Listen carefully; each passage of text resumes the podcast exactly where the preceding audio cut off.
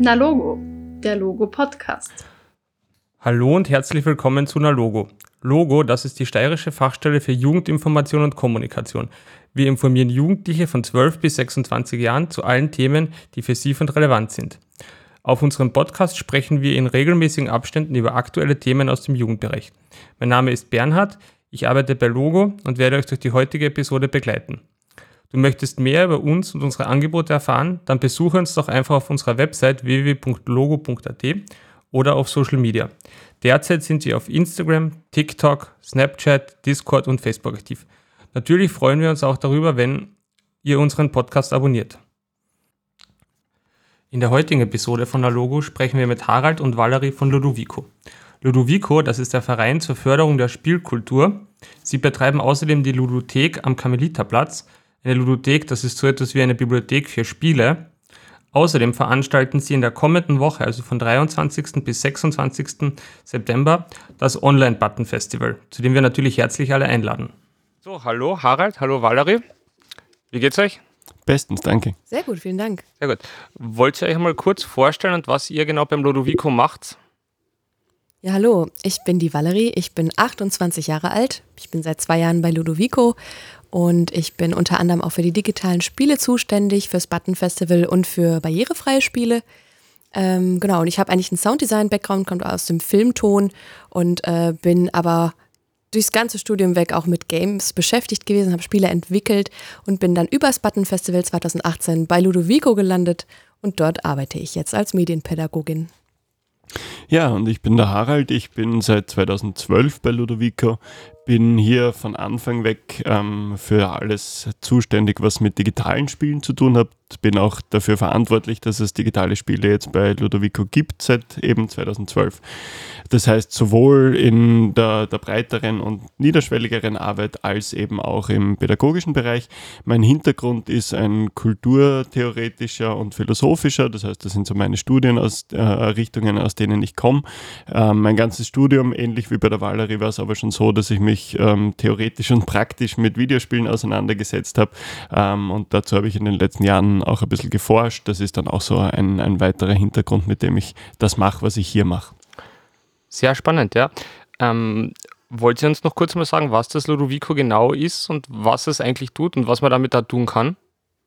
Ja, das Ludovico, das Ludovico ist die steirische Landesludothek.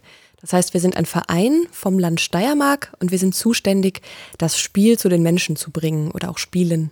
Und ähm, gegründet wurde Ludovico schon 1986 und seitdem haben wir Brettspiele im Verleih und man kann auch bei uns vor Ort spielen. Wir haben über 3000 Spiele ungefähr, wir wissen es nicht ganz genau, es sind einfach zu viele. Und ähm, es ist auch so, dass wir das nutzen, dieses Wissen über diese Spiele, um damit Content zu vermitteln, hauptsächlich ähm, pädagogisch oder politische Bildung. Das heißt, wir bieten Workshops an für verschiedene Gruppen, hauptsächlich Schulklassen zu Brettspielen, aber auch themenzentrierte Workshops, zum Beispiel zu Selbstwertgefühl oder Teamwork. Das heißt, wir arbeiten eben mit dem Medium Spiel in einem bildungstechnischen Kontext. Genau. Und es gibt eben auch die digitale Sparte. Harald, magst du vielleicht erzählen, was wir mit den Videospielen so machen? Genau, also in der digitalen Sparte geht es natürlich relativ stark um Medienkritik oder Kritikfähigkeit. Das heißt, was wir da machen, sind einerseits Workshops mit Jugendgruppen, ähm, wo wir versuchen, sie einfach zum Reflektieren zu bringen, was sie spielen, warum sie spielen, was eigentlich ein gutes Spiel ausmacht. Also da natürlich ganz klar der Ansatz, nicht irgendwie mit erhobenem pädagogischen Zeigefinger daherzukommen, sondern einfach mal so ein kritisches Denken anzuregen. Und bei unserer Arbeit in der Erwachsenenbildung mit Eltern, Lehrern, LehrerInnen, ähm, JugendarbeiterInnen geht es sehr stark auch darum, das ganze, also dieses ganze Medium Videospiel in ein möglichst objektives Licht zu rücken. Also da gibt es doch in alle Richtungen sehr viele Meinungen und sehr viele Stereotype. Und wir versuchen so gut das eben geht, ähm, auf Basis von Forschung und, und eigenen Erfahrungen da ein sinnvolles Bild zu vermitteln, mit dem man dann auch arbeiten kann als Jugendarbeiterin zum Beispiel. Okay. Und es gibt ja jetzt, jetzt das in diese Woche, also wenn ihr den Podcast hört, jetzt gleich diese Woche, ähm, das Button Festival. Das wird ja auch vom Lodovico mitveranstaltet, oder? Richtig, das wird nicht nur von Lodovico mitveranstaltet, sondern das hat Lodovico sozusagen erfunden und veranstaltet das. Eigentlich wäre es heuer das sechste Mal gewesen. Ähm, bislang eben in physisch realer Form in der Seifenfabrik ähm, und heuer, nachdem wir insgesamt dann viermal verschoben haben, ähm, sind wir quasi wieder beim Starttermin, nämlich nächstes Jahr im März mit dem nächsten großen wirklichen Button Festival. Aber ähm, da haben wir eben auch beschlossen, dass es gut wäre, da eine Online-Ausgabe in den Herbst zwischen hineinzupacken, um einfach die Vorfreude ähm, zu nutzen, beziehungsweise auch die Community, die es da schon sehr stark gibt, ein bisschen wieder zusammenzubringen. Okay, und das findet aber jetzt online eben statt. Wie kann man sich das da vorstellen? Ich meine, so ein Online-Spiele-Festival, ich meine, Online-Games kennt eh jeder, aber wie kann man sich so ein Online-Spiele-Festival vorstellen? Also ich glaube, wenn man als Gamerin oder Gamer, so wie ich zum Beispiel bin, sowieso fast jeden Abend mit irgendwie 40 Leuten im Discord, also einem Online-Kommunikationstool oder einer Plattform da rumhängt, ist diese, dieser dieser Ausblick darauf, so etwas online zu veranstalten, vielleicht gar nicht so weit hergeholt, als jemand, der jetzt nicht das jeden Tag erlebt. Ähm, und wir haben das eigentlich so gemacht, dass meine Kolleginnen und ich uns auch schon andere Online-Konferenzen und ähm, Barcamps und so angeschaut haben. Wie machen die das überhaupt? Ist das cool? Macht das Spaß oder ist das nervig ähm, nach einer Weile? Viele Menschen haben ja so ab Mai ungefähr wirklich nicht mehr so Lust gehabt auf noch mehr Zoom-Konferenzen. Und wie kann man das machen, dass eben ähm, dem, dem, dem Sinn, den wir eigentlich transportieren möchten, nämlich dass das Spiel irgendwie Spaß macht, dass das online in einer Konferenz sozusagen funktioniert. Aber in dem Fall ist es eben ein Festival. Also wie machen wir ein Online-Festival? Das war so der Grundgedanke. Und dann haben wir uns eben angeschaut, was funktioniert bei anderen gut, auf welcher Plattform funktioniert es gut. Und dann zu schauen, welche Spiele und ähm, Inhalte sind sowieso schon online verfügbar, vielleicht auch schon vor Corona sozusagen, ähm, und welche bauen wir dann ein? Und wie möchten wir die ProtagonistInnen vom Button Festival eben auch einbeziehen? Und da haben wir uns eben dann angefangen, das Konzept zu überlegen und veranstalten das Festival jetzt im Discord, eben auf dieser Kommunikationsplattform, die für viele jüngere Menschen eigentlich wirklich auch schon irgendwie so die tägliche, der tägliche Fußballplatz draußen ist oder auch für ältere Gamerinnen und Gamer so der, die Stammkneipe, kann man sagen. Also man trifft sich so als Stammtisch täglich, man kann dorthin gehen, muss man aber nicht. Genau, und bei uns im Festival äh, sind wir eben dort dann ab dem 23.09. bis zum 26.09. eben abends täglich online ab 17 Uhr. Und da kann man entweder einfach quatschen oder eben Inhalte erleben von verschiedenen Menschen, die was anbieten. Zum Beispiel gibt es einen Talk darüber, wie Brettspiele und Videospiele sich gegenseitig beeinflusst haben. Aber es spricht auch eine Cosplayerin darüber, wie es ist, überhaupt Cosplayer zu sein und wie man da startet, wo man Material herbekommt. Also man tauscht sich aus. Es ist halt wirklich nicht gedacht als auf, auf Twitch streamt jemand und zeigt Content und dann kann man vielleicht als Kommentar irgendwas fragen, sondern es ist ein Austausch gedacht, wie das eben beim physischen Button Festival auch gedacht war. Also so haben wir versucht, das zu transportieren, was die besten Inhalte aus der Seifenfabrik sozusagen in den Online-Chatroom geholt. Genau, also das ist, glaube ich, ein ganz wichtiger Aspekt, dass wir uns ja auch beim Button Festival immer sehr darum bemüht haben, dass das eben nicht so einen Messecharakter hat von wir laden einfach Firmen ein und die stellen sich vor, sondern wir wollen einfach das ähm, zusammenbringen, was es an Gaming-Community gibt in der Steiermark und darüber hinaus. Und so funktioniert im Grunde auch das Online-Button, dass wir einfach die Leute, die wir kennen, von denen wir wissen, die sind motiviert, die machen Dinge in diesen Bereichen, die einfach gefragt haben, habt ihr Lust, irgendwas zu machen, habt ihr was, was ihr euch vorstellen könnt, jetzt das auch online funktioniert. Und so ist dann eben das Programm für das Online-Button entstanden. Okay. Und jetzt nur eine ganz organisatorische Frage, das ist kostenlos, oder? Genau, das ist vollkommen kostenlos. Man muss einfach nur auf Discord sich auf den richtigen Server einloggen. Okay. Den Link zu dem richtigen Server werden wir in unsere Shownotes tun und da überall verlinken. Ähm, ihr habt jetzt eh schon ein bisschen über die Angebote von diesem Festival geredet. Gibt es da irgendwas Spezielles, wo ihr sagt, voll cool, das muss man sich anschauen oder das wäre halt voll super? Ich denke, dass in viele Richtungen eben was dabei ist. Also eben was, was immer gut funktioniert und auch diesmal sicher wieder großartig funktionieren wird, ist das Amazing Nerd Quiz, die einfach ähm, herausfordern, mit seinem Nerdwissen ein bisschen anzugeben, aber eben auch in ganz andere Richtungen, eben wie, wie die Valerie schon angesprochen hat, ähm, Talks, die es gibt, aber eben auch die Möglichkeit, ähm, gemeinsam zu spielen und teilweise auch unbekanntere Online-Titel ähm, einmal gemeinsam anzuzocken. Ja, ich glaube, also wir haben die letzten Monate ähm, sowohl privat als auch wirklich beruflich bei Ludovico versucht herauszufinden, was sind denn Games, die zum Beispiel online gemeinsam Spaß machen? Welche Games gibt es, die kostenlos sind, die man online zusammenspielen kann? Und was kann man sozusagen dann auch als positives Fazit aus Corona ziehen, dass es einem dazu gebracht hat, diese Spiele zu entdecken? Und die zeigen wir eben abends in den Spielrunden. Also der letzte Programmpunkt jeden Tag ist Spielrunden gemeinsam und da sind auch immer Spiele bei, die gratis sind ähm, sodass man das dann zu Hause ausprobieren kann, sodass das irgendwie auch ein schöner Anreiz ist, äh, die Spiele, die man dort dann gesehen hat, man muss auch nicht mitspielen, man kann auch einfach zuschauen. Es ist, wie gesagt, wie ein Festival. Und ähm, dass man da einfach neue Sachen entdecken kann und verschiedene Richtungen. Es gibt postapokalyptische Laper, die erzählen, wie sie, wie sie eben spielen, ähm, genauso wie ähm, Pen and Paper, Cyberpunk. Was gibt es eben neben den Videospielen an der Spielekultur noch alles? Und wir haben eine sehr breite Palette eben. Was ist das Spiel? Und jetzt vielleicht jetzt nicht direkt das Videospiel, sondern alles, was um diese äh, Nerdkultur rund um die digitalen Spiele zu entdecken gibt, das gibt es beim Online-Button. Sehr cool. Ähm, du hast ganz am Anfang gesagt von dem Satz, dass es ähm, die letzten Monate ihr bei Ludovico beobachtet habt, was da so gespielt wird, was es halt so gibt. Könnt ihr mal sagen, was es jetzt eurer Meinung nach so vielleicht im letzten halben, dreiviertel Jahr für Trends bei Games gibt? So generell?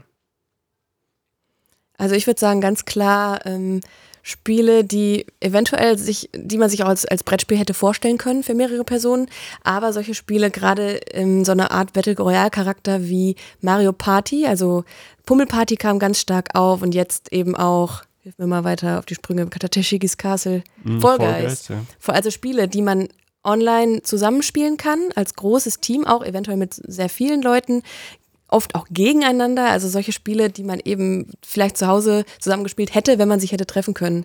Die sind, glaube ich, groß rausgekommen.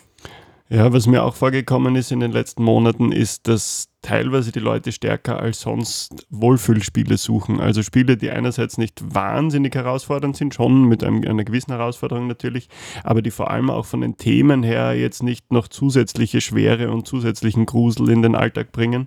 Ähm, das ist auch in Foren und, und, und Podcasts und so für mich immer wieder aufgetaucht, dass Leute gemeint haben, es ist jetzt gerade nicht die Zeit, ähm, um, um sich durch Spiele noch zusätzlich zu belasten, sondern man sucht was, was irgendwie locker flockig irgendwie in der Freizeit ein bisschen ablenkt. Das ist sicher ein Trend, der da ist. Und, glaube ich, was auch ganz stark zu sehen ist, ist, dass Leute zurückkommen oder sogar teilweise das, das Medium-Videospiel für sich fast ein bisschen neu entdecken, weil sie eben in so Zeiten des Lockdowns oder des Social Distancing ähm, draufkommen, dass eigentlich Spiele da ein, ein geniales Medium sein können. Okay. Ein cooles Beispiel ist auch noch ähm, der Festival Tycoon, der auch vorgestellt wird bei uns. Das ist ein junger Wiener, der hat das ganz alleine entwickelt, das Spiel, bis März. Und dann wurden auf einmal die klassischen Medien auf ihn aufmerksam, weil sie wahrscheinlich nicht viel mehr zu berichten hatten als irgendwie Corona-Zahlen. Und ähm, war natürlich ein gefundenes Fressen so irgendwie.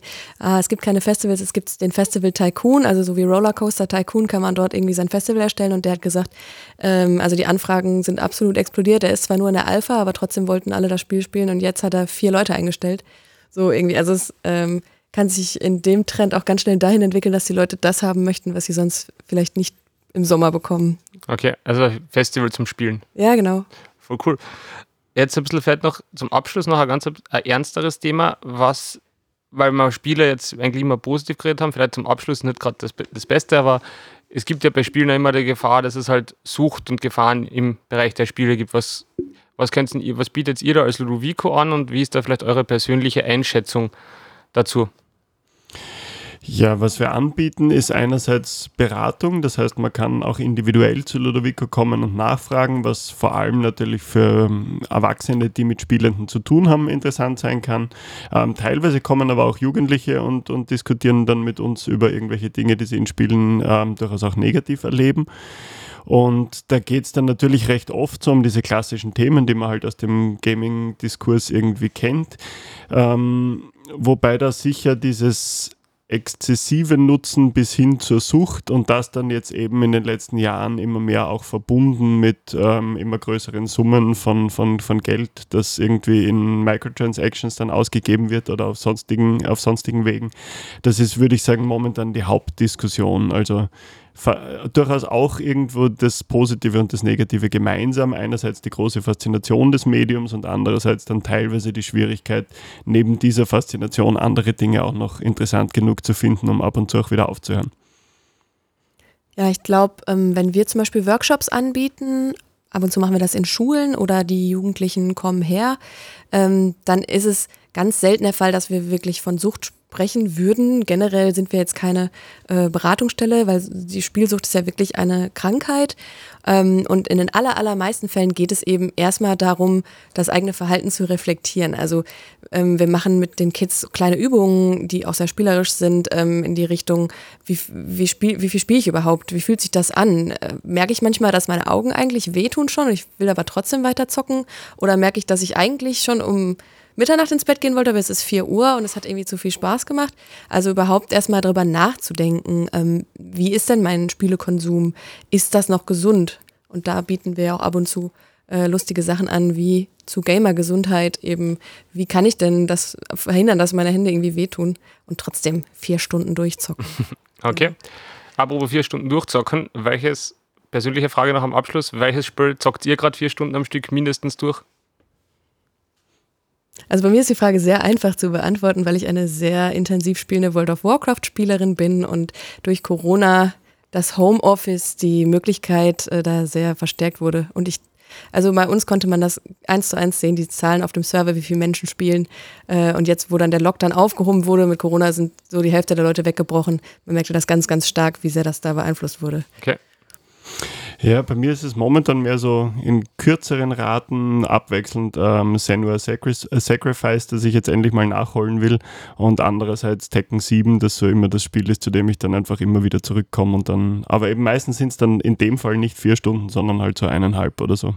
Okay, cool.